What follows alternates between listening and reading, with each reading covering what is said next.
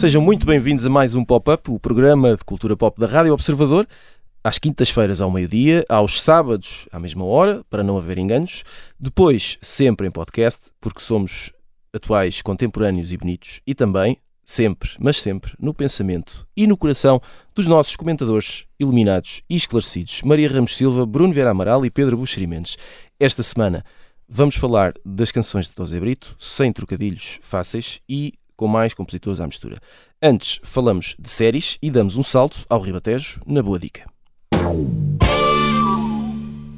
Estreou-se na semana passada a série Glória, a primeira produção portuguesa da Netflix, com o argumento de Pedro Lopes e realização de Tiago Guedes. Miguel Nunes, Afonso Pimentel, Joana Ribeiro, Vitória Guerra e Adriano Luz estão entre os protagonistas de uma história que coloca um espião ao serviço da KGB nas instalações da Rarete, no final da década de 60.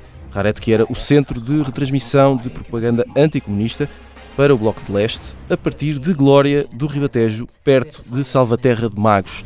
Tanta informação, não sei, acho que não me enganei em nada. Maria Ramos Silva, começamos por ti. Já falámos uh, sobre a série uh, Glória, nós os dois, é isso que eu quero dizer, mas os nossos ouvintes não estavam e precisam de ouvir a tua opinião e, portanto, qual é a tua opinião? Ora bem.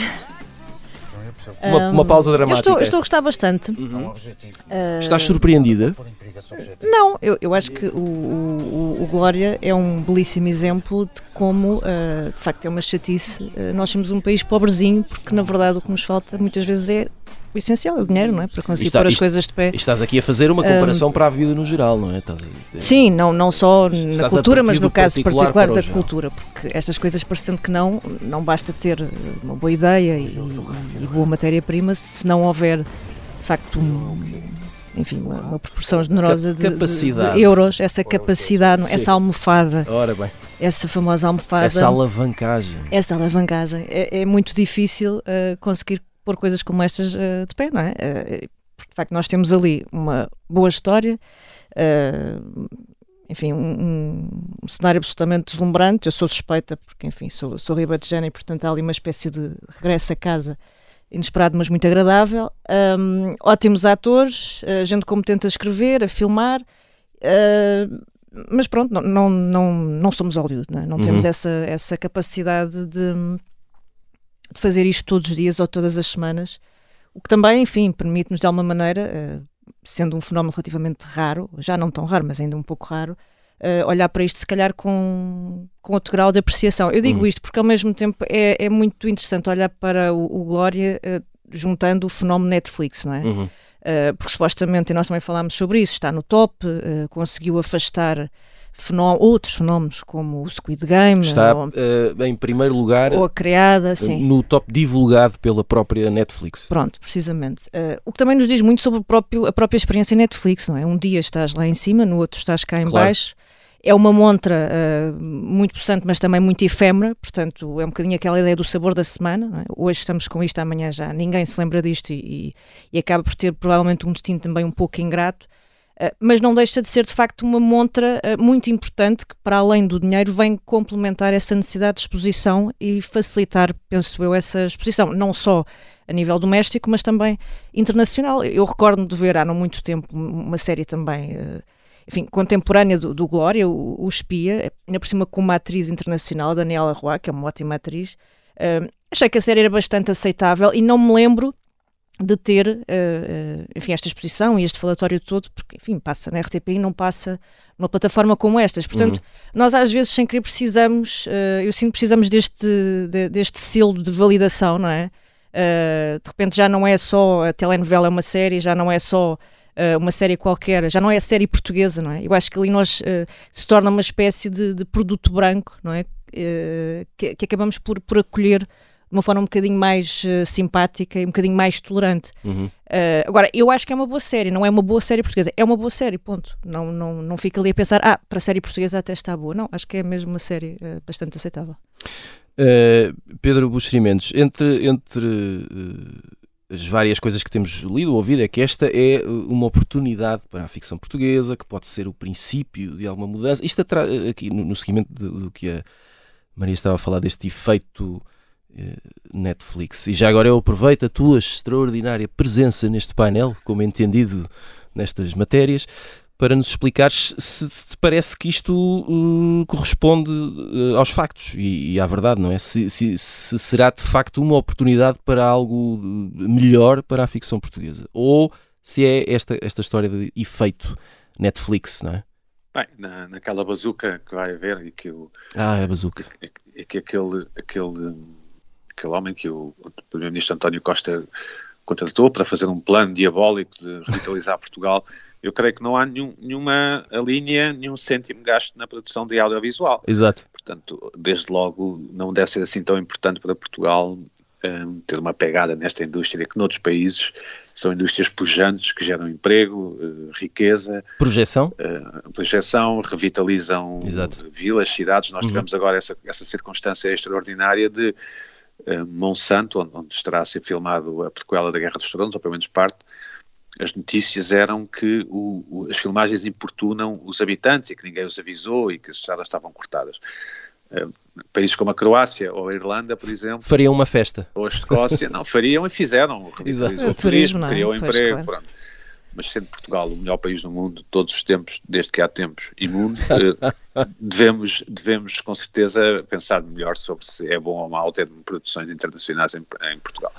Uh, não há nada de, de mau no facto de Glória existir. Uhum. É, é bom para toda a gente, desde logo os, os, espectadores poderem, se puderem perceber deste episódio da, da história portuguesa, não é? Do, do, de antes do 25 de Abril, digamos assim, vou, vou, qualificar desta forma, de como é que era a vida naquele tempo, em ditadura, uh, como é que foi o nosso envolvimento uh, no, na, na, Guerra Fria, uh, e depois a questão das paisagens, como, como a, a Maria disse bem, e, e, e, o, trabalho dos atores e dos técnicos e dos realizadores e dos, e dos escritores, do, e, e, portanto não há nada de mal uh, na, na, série, uh, na existência da série, desculpa. Uhum. Agora, claro, podemos sempre discutir se podia, se, se, se podia, ser mais às risquinhas, mais às bolinhas, se devia ter sido uma série cómica, uma série claro. de, de, passada de ficção científica, uma série de, de, enfim, mais, mais, mais, mais atrás no tempo mas não me ocorre nada negativo, ou, não há nenhum mas uh, a adicionar aqui a esta circunstância. O, talvez o, o, que possamos dizer, ou onde eu possa ajudar, é porque é que esta série, porque é que não se fazem mais séries como estas, uhum. ou porque é que teve que ser o Netflix a não sei o quê, a vir a Portugal para fazer. E tem a ver com riqueza, tem a ver com, com o facto de Portugal ser um país pobre, e não crescer há, há 20 anos, não é? mais ou menos, mais coisa, menos coisa. Aqui o que nós notamos, o, por exemplo, logo no primeiro episódio, há uma cena numa espécie de recepção em que eles estão de smoking. Exato. Temos o ator principal, certo? Se fosse um, um, filme português normal, ou uma novela portuguesa normal, ou uma série portuguesa normal, nós veríamos talvez dois ou três atores em fundo uh, vestidos de smoking, né? porque depois é caro o lugar do smoking, ou mandar fazer smokings da época. Ali vemos variadíssimos atores, atores secundários, não é? Extras, as pessoas estão bem vestidas, os planos são abertos, significa que vemos muito mais coisas do que costumamos ver na ficção portuguesa. Só essa cena, que, que é muito incomum na, na produção portuguesa, uh, deve ter custado um balúrdio, porque, porque, temos que pensar é que todas aquelas pessoas têm que ser contratadas, todas aquelas pessoas têm que chegar a uma determinada hora a um determinado sítio, tem que haver pessoas que as recebem, pessoas que as vestem, pessoas que as maquilham, penteiam, e tudo isso é dinheiro que a ficção portuguesa não, não tem de uma forma geral portanto, não sei bem o que é que és que eu diga mais, mas, mas é isso, sobretudo, acho que. Acho que, não, acho que parece-me que, que respondeste. Portanto, há aqui uma questão fundamental. Não estamos uh, a dizer só por dizer quando, quando falamos em dinheiro, não, não é um tema uh, banal, ou seja, é não, uma questão-chave neste, neste mercado. Sim, e, e mas deixa-me dizer isto, eu não, não, não quero que as pessoas entendam mal no sentido que, que eu estou a dizer isto, dizendo ah, que se eu tivesse dinheiro sim, sim. faríamos séries igualmente. Não, tem a ver com o facto de, de a Netflix uh, ter, ter, ter uh, investido, não é? Uhum. Porque era um produto que seja aceitável para os seus clientes em todo o mundo. Exato. E isso, e isso faz com que se perceba que os portugueses, ou os espanhóis, ou os gregos, ou quem for, conseguem também fazer ficção com esse nível. Uh, eu acho que essa é a principal conclusão desta produção da, da portuguesa, digamos assim, para a Netflix. Sendo que a Netflix faz isto porque, porque obviamente, quer, quer ter boas relações com os governos europeus, não é? Para não serem obrigados a fazer cotas de programação. Mas isso são outros 500. Uhum, exatamente. Uh, Bruno Vera Amaral, um, duas coisas. Primeiro, naturalmente, queria saber da tua op opinião sobre esta série, sobre o que, o que já viste de Glória. É para, é para dar já a minha opinião? Então não é? Posso... Vamos a isso. então vamos lá. uh, eu vi três episódios, ainda não vi a, a série toda. Sim. Uh, mas estou, estou entusiasmado para ver o resto, ou entusiasmado, ou pelo menos. Uh, estou pronto para ver. Exato, vamos com calma. Vamos com calma. Ah, calma. Vamos já começar aqui a entrar Exato, em, em loucura. Como, como, se isto fosse o, o Ricardinho, é? ou o Cristiano Ronaldo. Calma, calma. Uh, vi os três primeiros episódios e, e, o que posso dizer é que escorrega bem. Ora bem. Uh, não, não tem muitos solavancos, não uhum. há assim nenhum problema uh, que, digamos, Óbvio, perturba é? Exato. a experiência. Sim, dizer, epá, isto, depois de ver isto já não, já não consigo continuar.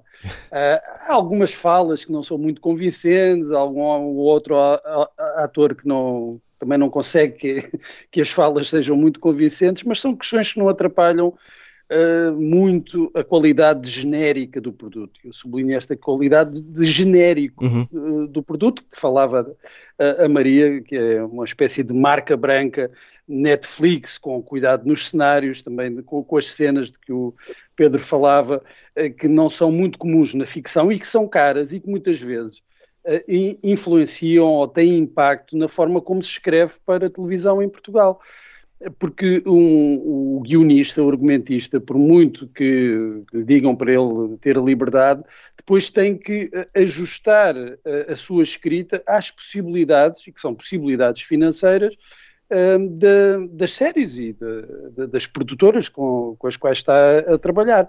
Não vale a pena eu estar a escrever uma cena em que aparecem 30 pessoas quando depois só, só há dinheiro para uh, três ou quatro Exato. figurantes, como dizia o Pedro, e então isso vai condicionar também um pouco uh, as ideias e a forma de pensar a própria, a própria ficção em, em Portugal.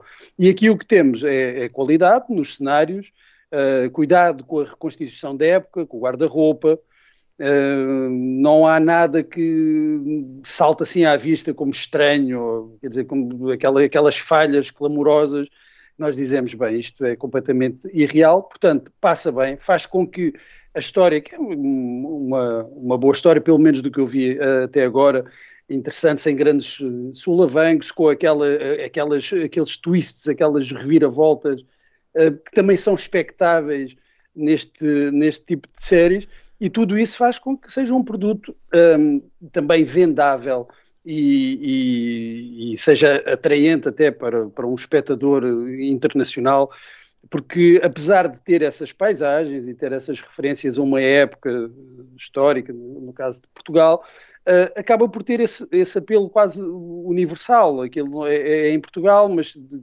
também não há, uh, não há, não há não, não, em termos da narrativa, não há assim uma, grandes uh, peculiaridades que possamos dizer que não passam para lá para fora, para um, para um espectador uh, internacional. Eu diria que é, é um pouco um produto sem, sem grandes arestas. E isso já é uma conquista, e aí, não sei se vou discordar da Maria, mas aí eu Ai, acho vamos, que é Vamos a isso, dizer, vamos a isso. Não, é, é, importante comparar com a, com, a, com a, restante produção portuguesa. A Maria uhum. dizia que não, não, não, não era uma boa série para Portugal, era uma, uma, era uma boa série e ponto. Mas eu acho que é importante, e talvez não, não esteja a discordar da Maria, é, é importante sublinhar esse, esse aspecto, é que para os padrões uh, a que estamos habituados em Portugal, é uma boa série. Uh, e é importante que se tente mais, que se faça mais, seja com a Netflix, uh, ou seja com, com, com, outras plataformas, ou com outras produtoras, ou com, com as televisões. Uh, a SIC também tem, tem feito séries que, que estão disponíveis na, na, na, plataforma que, se chama Opto, um, e, e, séries que também já têm um nível de qualidade um pouco acima daquilo uh, que, que, estávamos habituados, e isto só se consegue tentando muitas vezes, repetindo, uh, insistindo e investindo. É um, do, um dos segredos. Uh, e, e, o Glória, eu espero que não seja um, um oásis não é? no, no, no deserto, não seja um, um, caso sem exemplo e que haja mais, que haja mais produções com, com a Netflix e com outras plataformas, outras produtoras. Eh, eu queria só falar aqui de uma questão muito rápida que tem a ver, eu falava também com a, com a Maria sobre isto, que tem a ver com o som. Eu continuo a achar que uh, quando quero ouvir bem aquilo que os atores estão a dizer, não consigo ouvir bem. Eu perguntava-vos se. Ainda há ali umas palavras engolidas. Sim, é? se, se, é, se é problema meu ou se é problema nosso que quando falamos abrimos pouco a boca e depois, quando isso passa para a ficção na televisão, ouvimos mal. Eh, eu não sei Pois, eu, eu, acho que passa, eu acho que passa um pouco por aí não é uma questão técnica. Uhum. É mais a dicção, não é? Eu acho que é Sim, é, é a dicção e é também a própria escrita, é? que tem que ter em conta uh, que aquelas palavras são para ser ditas, não vão ser lidas. Exato. Uh, bem, talvez em alguns casos, lá, lá fora, eles optem pelas legendas e aí talvez não faça grande diferença, mas no, no, e no caso das dobragens também não, não se põe a questão porque não estão a ouvir os, os atores uh, originais. Mas para nós, portugueses, faz diferença, porque às vezes não se percebe mesmo o que eles estão a dizer. Não se consegue entender, aquilo fica um bocado abafado, é como se estivessem a falar isso, até tem um pouco a ver com a série, é como se estivessem a falar russo debaixo d'água, não? Uh, não, é, não é por acaso que é o Tiago Rodrigues, não é? Que faz o papel de, de general. É, exatamente, exatamente. É, é, é, normal, não é? Um, general russo e um ator português. Uh, Aquilo meio murmurado. Eles estão sempre ali meio em surdina, não é? Parece aquele Sim. espírito, enfim, está ali dentro do, da espionagem. Tem a ver com, com, Sim, com, com, o ambiente. Com, o ambiente. Sim, mas a verdade, a verdade, é que, a verdade é que nós não sabemos como é que as pessoas conversavam uhum. uh, há dois séculos, por exemplo. Nós não sabemos quando. E nessa altura, quando... acredito, enfim, em tempo de ditadura, não é, Pedro? Não, não, não desce não, não, propriamente não, aí tô... às berras. Não, não, mas, Sim, mas, mas, o homem já foi há mais. técnicas para isso. Há técnicas Sim. para isso, não é? Para, uh, para, para adotar, quer dizer, podes estudar isso, não é? Mas também há técnicas para criares uma própria, uh, quase como uma, uma, um idioma próprio que, que, que, se trata de uma construção. O, em Hollywood eles usam muito essa, essa expressão do, Sim, do medievalês, ou seja, que é a maneira de Hollywood achar uh, como é que se falava na Idade Média, por exemplo. E, e, que às vezes é um bocadinho ridículo.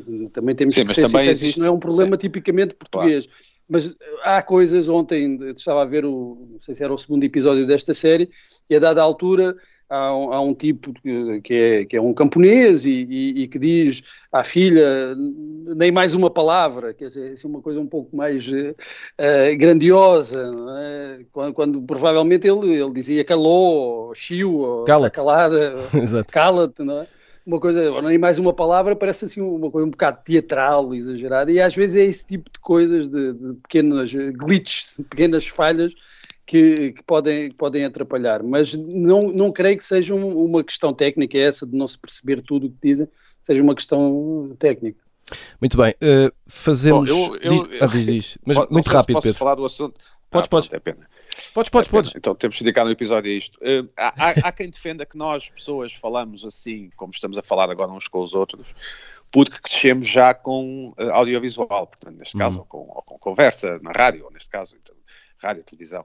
Eh, como é que as pessoas falariam antes de haver, eh, antes de podermos ouvir outros a falar durante muito tempo e durante toda a nossa vida, é uma questão interessante. De qualquer das formas, o, o ator português não está muito habituado uh, uh, a fazer cinema ou, ou, produção de qualidade, como é Glória, e tende a, a, a, inconscientemente, obviamente, ter uma postura mais séria e uhum. taciturna uhum. Que faz com que engula palavras, mas depois podemos falar disso noutra altura.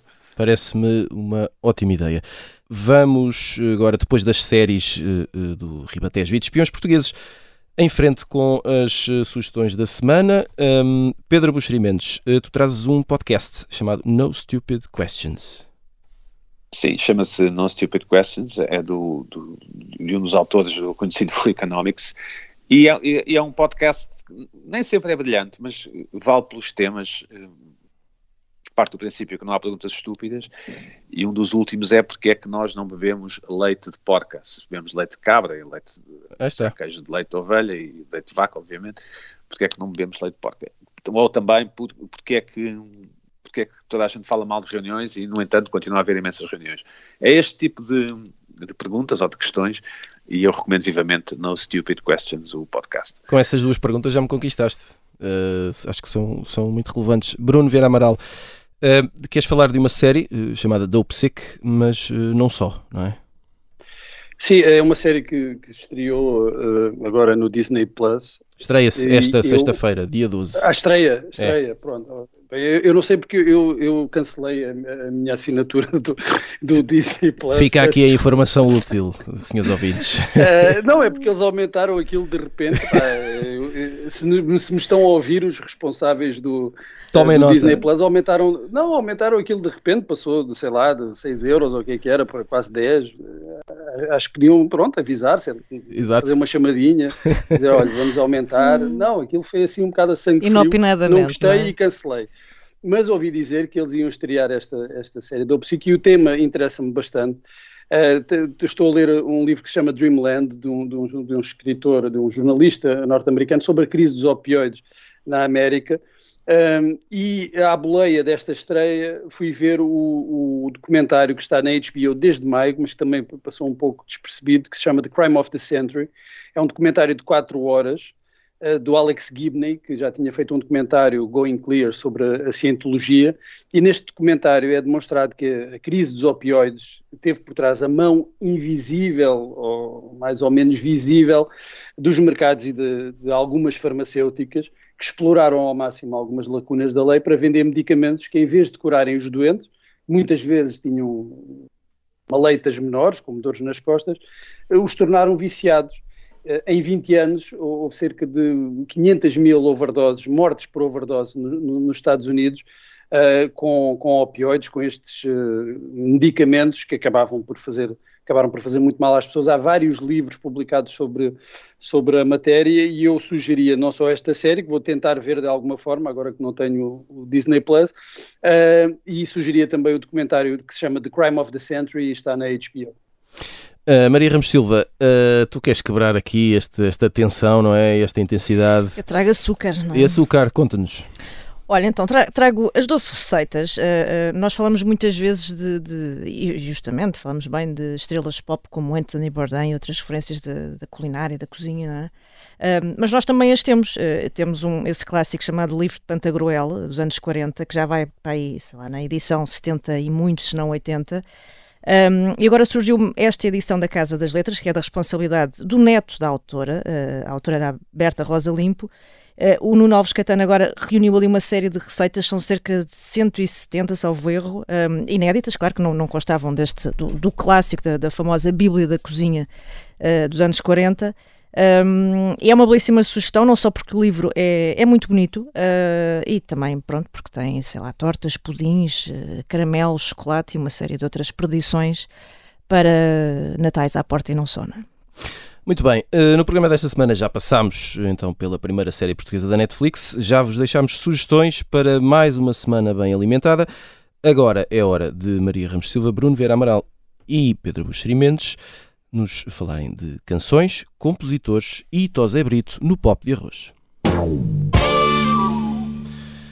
Esta sexta-feira, dia 12 de novembro, é lançado o disco uh, Tosé Brito de novo e o de fica entre parênteses.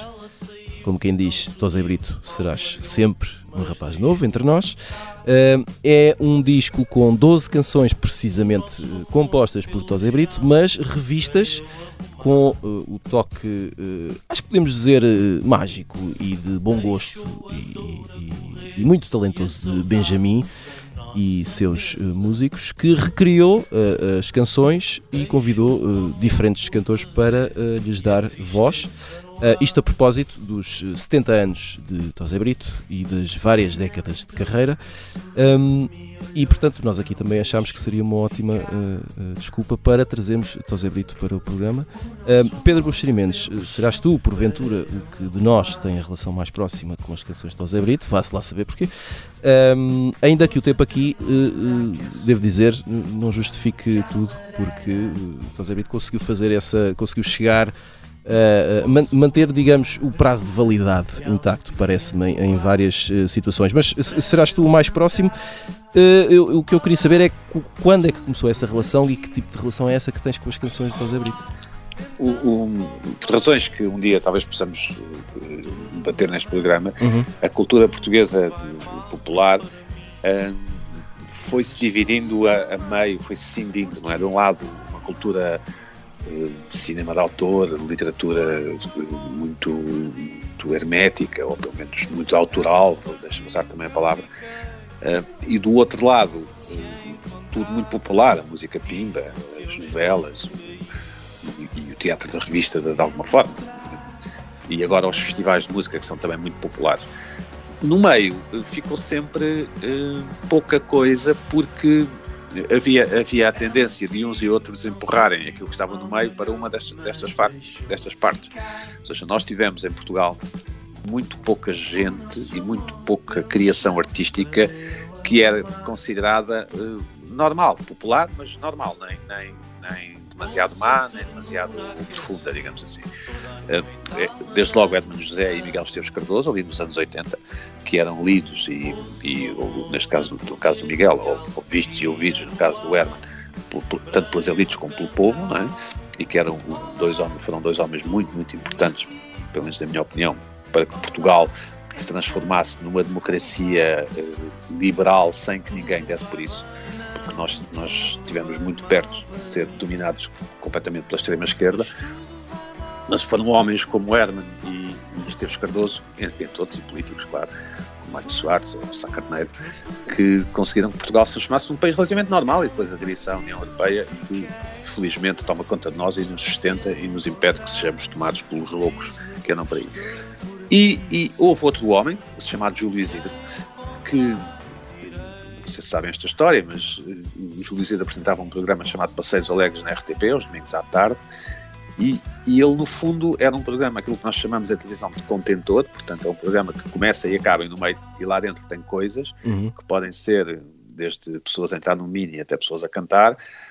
E, e, e Júlio Isidro foi extremamente importante porque levou toda a gente, e mais alguma, a esse, a esse, a esse programa. Por exemplo, um dia estava a cortar o cabelo na, no salão da Isabel Queiroz Duval e havia um tipo excêntrico que cortava o cabelo e que lhe deu uma cassete e esse tipo era o António Variações, talvez um dos grandes criadores da música portuguesa de sempre.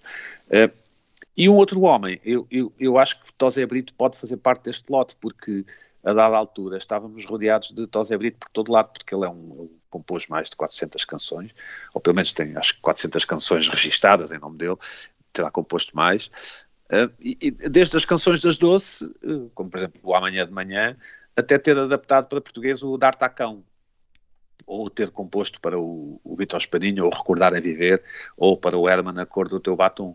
E, e o, o, o Tosé Brito teve este papel também importante, ser uma espécie de, de fornecedor de, de, de, tunes, né? melodias eh, e, e de letras e, e, de, de, palavras que andaram nas nossas, nas nossas bocas e, fizeram parte da nossa cultura ao longo destas décadas.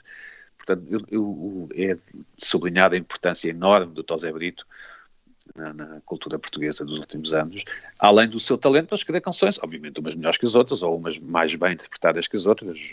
Por exemplo, a música papel principal da, da Adelaide Ferreira é assim um, uma baladona, não é? uma power ballad, que se calhar se fosse interpretada por, por uma artista internacional e com uma letra em inglês, talvez tivesse maior destaque ainda, mas não deixa de ser uma, uma, uma canção que, enfim, que metade da população portuguesa deve saber de cor.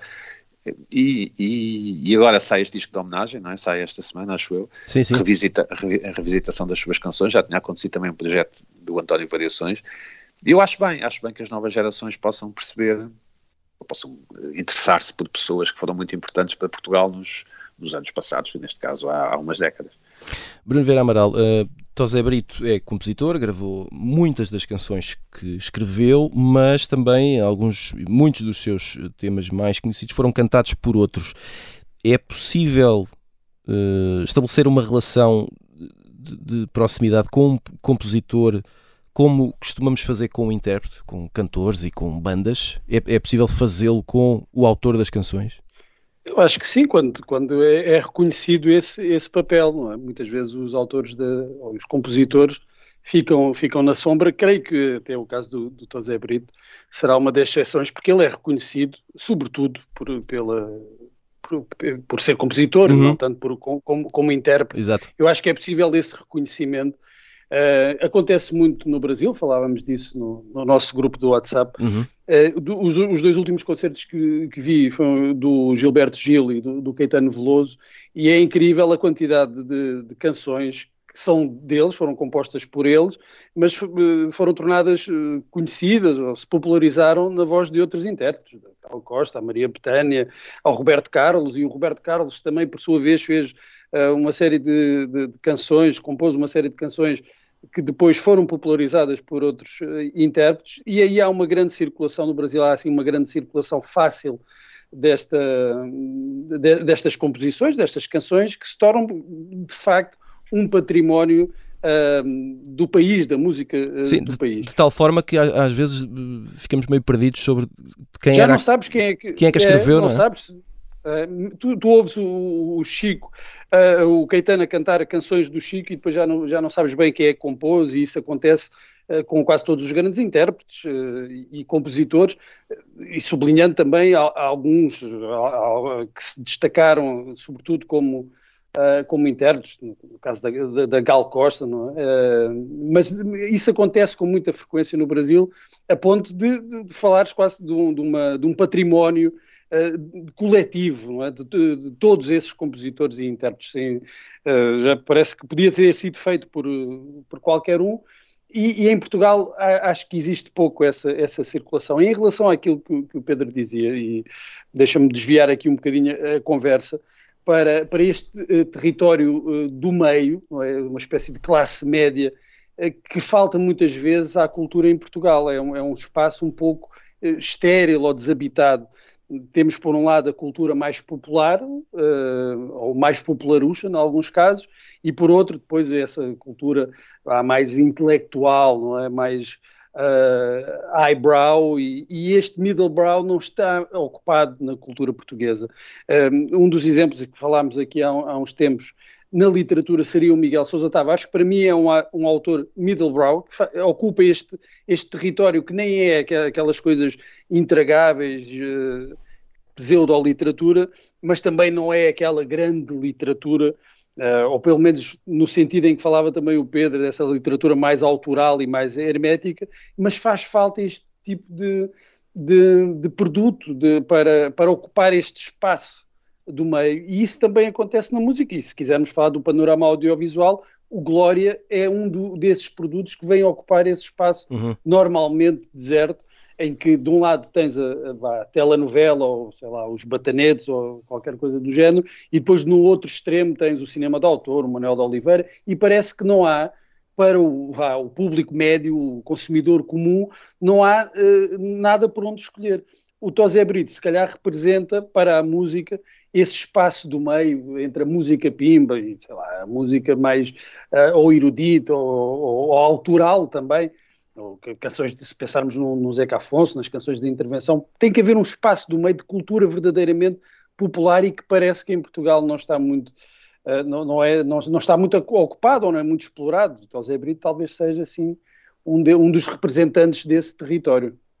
Uh, Maria Ramos Silva, nos últimos dias, antes desta edição de, de, das canções de José Brito revistas uh, pelo Benjamin. Uh, há poucos dias vi também, ao mesmo tempo, alguém que escrevia sobre a Carly Simon, a, a cantora e compositora, sobretudo americana, e, e, que a descrevi como uma das maiores compositoras de sempre, mas também uma das mais ignoradas. Como será porventura, por exemplo, no mesmo, no mesmo campeonato, a, a canadiana Joni Mitchell, mais conhecida uhum. por, por, ser uma figura mais pop também, não é? Por ter tido Sim. mais fama uh, enquanto intérprete. Uh, e, e reparei também que muitas vezes, porque já, já vi isto na primeira pessoa, eh, muita gente fica surpreendida quando percebe que artistas como a Joana Espadinha ou a Márcia são compositoras daquilo que cantam. Esta última, aliás, já escreveu canções para tudo quanto é gente, portanto, Sim. ainda é mais surpreendente. A questão é, no meio disto tudo, as compositoras ficarão em segundo plano ou é uma não questão? Pois, isso é uma valência que, se em muitos casos, como uh, o Bruno dizia, uh, já costuma ser uma situação de sombra para uhum. muitos homens, um, eu acho que no caso das mulheres, por uma razão até de, de enfim, de eclipse histórico, não é? Essa, essa invisibilidade ainda mais, uh, mais presente. Às vezes uma invisibilidade, quer dizer, não, não a pessoa em si, mas a Sim. questão de escrever canções, não é? Sim, mas às vezes mesmo da própria, da, da, própria pessoa, também depende muito dos tempos, mas sim, nós não nos lembramos, por exemplo, que, e sobretudo quando chegamos à pop, eu acho que esse preconceito natural ainda, uh, ainda é maior. Sim. Por exemplo, a Taylor Swift, ou a Rihanna, ou a Beyoncé também são compositoras, não é? Uh, e temos depois esse, todos esses, esses, nomes nacionais que nós muitas vezes pensamos, uh, não sei, não sei se é porque nós associamos uh, à voz e ao rosto e aquilo de alguma forma acaba por funcionar um pouco como eucalipto, não é? Uhum. E, e secar depois todos esses, esses atributos à volta. Mas há, há casos absolutamente paradigmáticos, um, sobretudo na, na, música erudita. Mesmo entre nós, por exemplo, quantas pessoas é que se lembram de uma referência como a Clotilde Rosa, uma senhora que morreu há não muitos anos, uh, que foi uma pioneira absoluta na composição contemporânea, uh, mas não é uma figura do mainstream, não é? Uh, eu recordo, há, há, um caso que para mim é absolutamente paradigmático. Uh, eu acho que, não sei quantas pessoas é que, é que conhecerão uma senhora que era a irmã mais velha do, do, do Mendelssohn, uhum. a Fanny Mendelssohn, que é uma, uma, uma tipo que teve mais de, no século XIX, como é óbvio, um, não quis ser apenas uma dona de casa, ela começou a compor desde criança, uh, deixou para a história mais de 400 composições, Uh, as poucas que foram publicadas foram sob o nome do irmão e chegaram, muitas delas chegaram até hoje sob o nome do, do, do irmão, que de facto era o nome mais popular da família do ponto de vista musical, e as suas obras só foram estreadas na Alemanha, o seu país natal, em 1980 e muitos, portanto, quer dizer, uh, é apenas um caso entre inúmeros, uh, de, que não é obviamente por falta de vocação ou de inclinação, há também obviamente uma série de circunstâncias que, históricas que explicam este quase anonimato e, e, que de alguma forma eu acho que chegam até hoje e, e que provavelmente exigem um caminho ainda mais,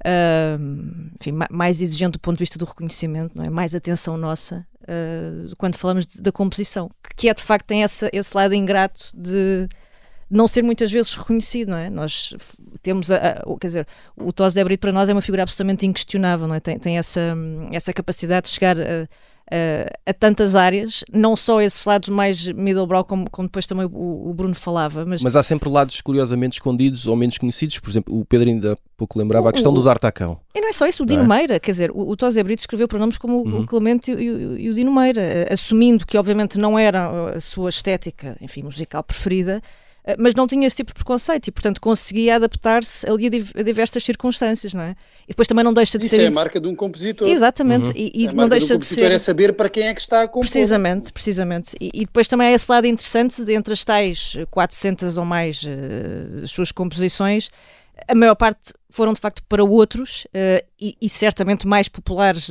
na voz dos outros do que, do que na dele, não é? Sendo, apesar de nós reconhecermos também, associarmos uma série de canções Otto Brito, mas não é? há quase aí uma espécie de maldição boa do, do compositor, um bocadinho como o Neil Diamond, não é? Tu também falavas do, do Neil Diamond. Sim, porque... Que é alguém que se popularizou, que se viu popularizado em certos hinos, por exemplo, nos Monkeys ou nos UB40 e, e que nós às vezes nem nos lembramos que, que as canções eram dele. Não é? é um pouco... E, não, e, tens eh, gente mais nova, tu tens, por exemplo, o caso dos, dos Let's Cello Puppets, não é? Por exemplo. Liderados uh, pelo Alex Turner dos Arctic Monkeys, que foram uh, também buscar canções, por exemplo, a gente como o, o Neil Diamond. Uhum, e, uhum. E, e, há sempre essa questão dos compositores de, de terem múltiplas dimensões e muitas vezes uh, muitas são conhecidas e muitas outras ficam na sombra, mas diria que talvez seja uma maldição dos compositores. Bom, isto daria conversa para cerca de mais ou menos três episódios, eh, mas não vai dar, estamos a chegar perto do final do programa desta semana. Antes, vamos recuar uns quantos anos na história eh, e eh, para chegar ao Isso é que era bom. Para quem não sabe, fica a informação: Leonardo DiCaprio faz anos esta quinta-feira e para quem não sabe, e provavelmente não sabem mesmo e não se aperceberam, Leonardo DiCaprio faz 47 anos. Ele que era aquele jovem que conquistou a Kate Winslet naquele barco a afundar há uns anos. Uh, e a pergunta é: quais os melhores filmes com o ator americano uh, Pedro Buxerimentos? Começamos por ti. Olha, eu gosto muito, eu gosto muito do The Beach. Eu, eu uhum. vi, vi, que era este o tema, não é? Uh, e eu, eu tive à procura dos filmes de DiCaprio, para me lembrar, não é? Porque, contrariamente ao que as pessoas possam pensar, não temos tudo de cabeça. E obviamente, eh, eu, eu este, este, este verão revi o Catch Me If You Can, até uhum. acho que falei aqui. Exato. E que é um filme, é um ótimo filme. Gosto imenso do The Revenant, do, do Lobo do Wall Street, gosto imenso daquela cena em que ele está que ele se arrasta para o seu Lamborghini, não é? E, ah, muito bom, sim, sim, sim. Acho que ele é ótimo. Gosto imenso do, do, do Leonardo DiCaprio, que é, um, que é de facto um homem tão bonito e tão expressivo que é impossível ter, ter inveja de, de, de não ser assim, ou, ou é, um, é o maior, enfim, o DiCaprio.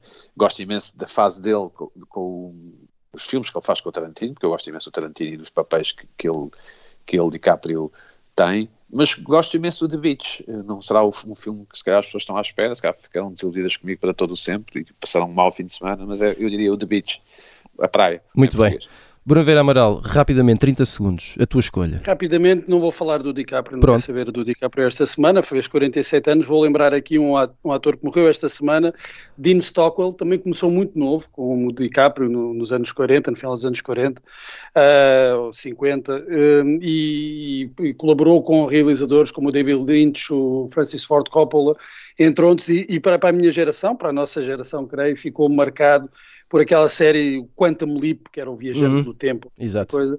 O Dean Stockwell uh, morreu esta semana e deixou esse legado de secundário uh, que conseguiu ultrapassar essa maldição das crianças prodígio que se revelam muito cedo e depois não conseguem fazer uma carreira ele fez uma carreira muito decente, muito interessante e queria lembrá-lo. O DiCaprio teremos a oportunidade de falar dele noutras ocasiões. Acho muito bem nesse programa Vale Tudo. Maria, só para terminar, o teu Sim, filme. Uh, eu acho que o DiCaprio, na verdade, não, não tem provavelmente assim filmes muito maus, uh, o que é uma, uma, ótima, enfim, um ótimo sinal para ele. Talvez o Apanha-me se puderes e o Lobo Wall Street.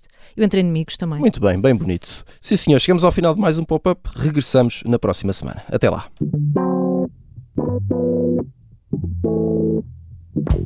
Thank